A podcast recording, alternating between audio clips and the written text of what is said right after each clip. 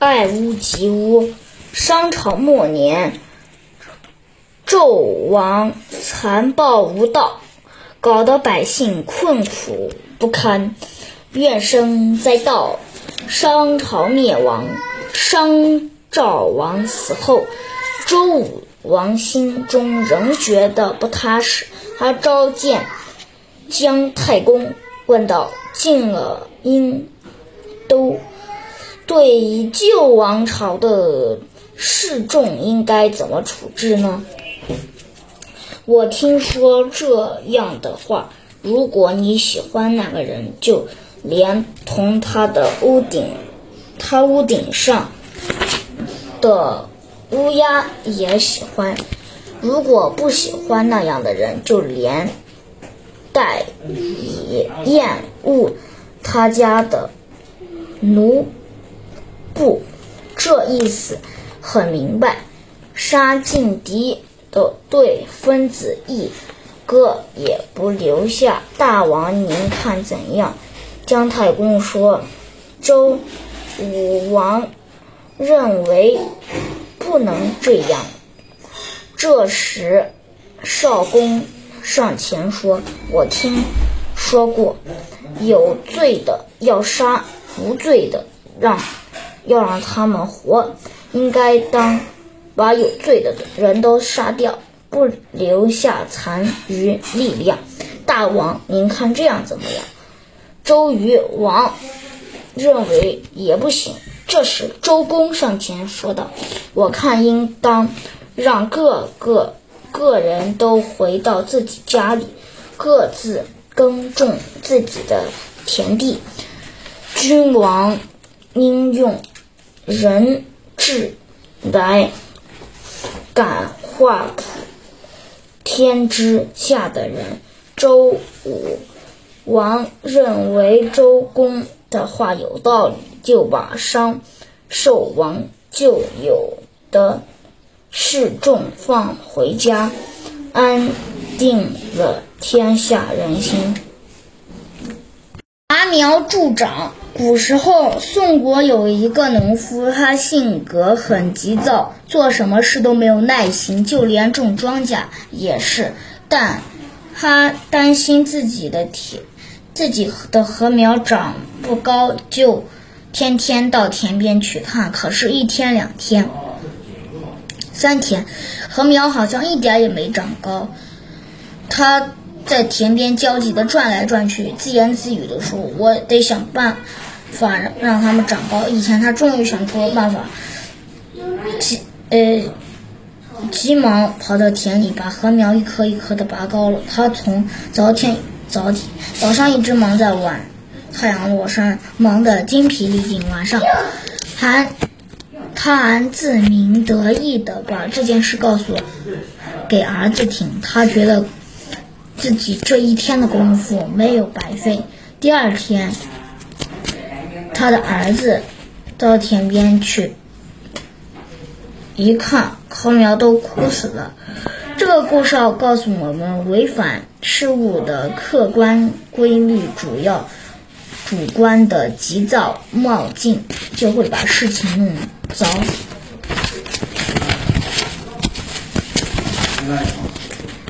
半途而废。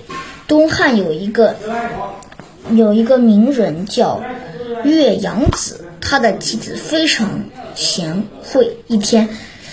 岳阳子在路上捡到一块金子，回家后把它交给妻子。妻子说：“我听说有志向的人不喝稻泉的水，因为他的名字令人讨厌，连结方正的人都不吃。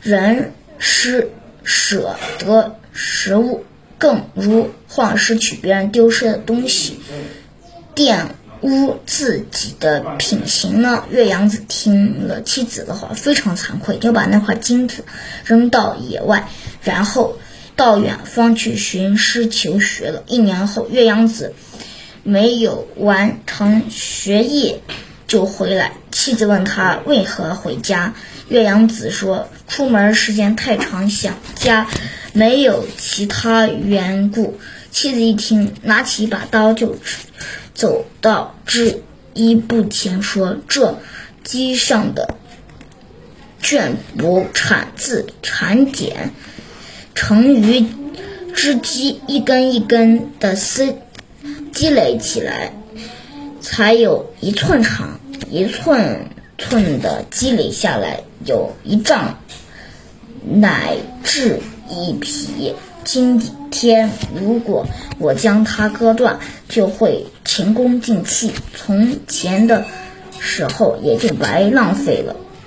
读书是这样，你积累学问，应该每天获得新知识，从而使自己学时日益完善。如果半途而归，和割断绳子有什么两样呢？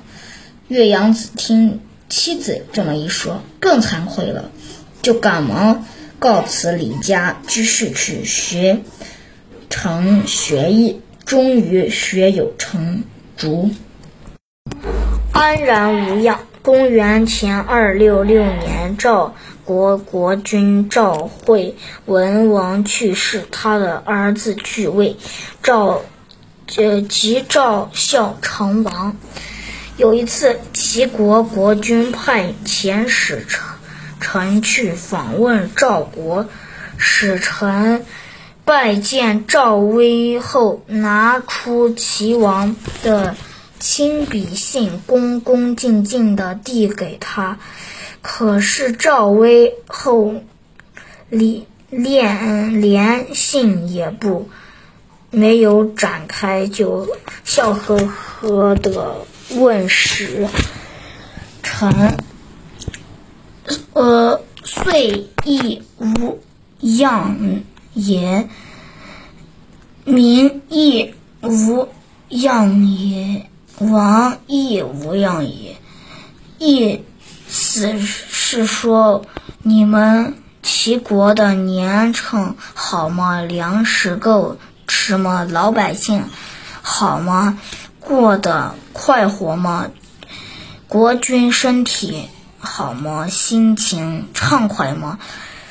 齐国使臣听了赵威后，这赵威后的心里话很不高兴，就冷冷的质问：“我是奉齐王命令来访问贵国的。”您连秦王的信都不看一眼，就问年成百姓，最后还问我，还问我，还没有看我一眼，呃，这岂不是先见后跪，本末颠倒吗？不是这个意思。赵威后微笑着解释说：“你想一想，一个国家如果年成不好，没有足够粮食，老百姓的日子能过好吗？如果老百姓又没有老百姓，又哪来的军国呢？”齐国臣听了有道理，就佩服的点点头。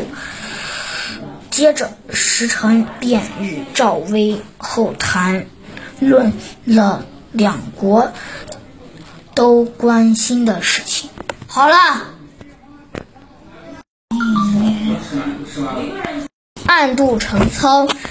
秦朝灭亡后，项羽实力大增，胜过刘邦。项羽自封西楚霸王。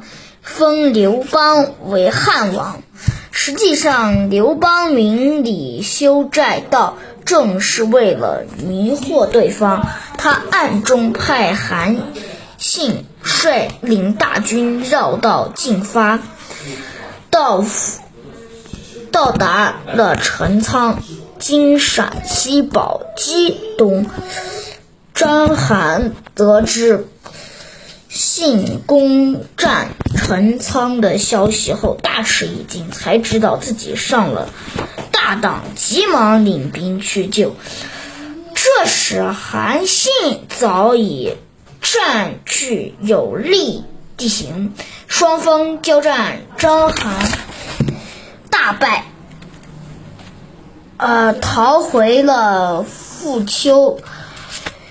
今陕西兴平东南，刘备也是正是在这一场一呃这一战的基础上，才打败项羽，统一天下，暗度陈仓，也作明修栈道，暗度陈仓。翻译渡。越过陈仓，古代县名，借指暗中行事。出楚汉司马迁《史记·高祖本纪》。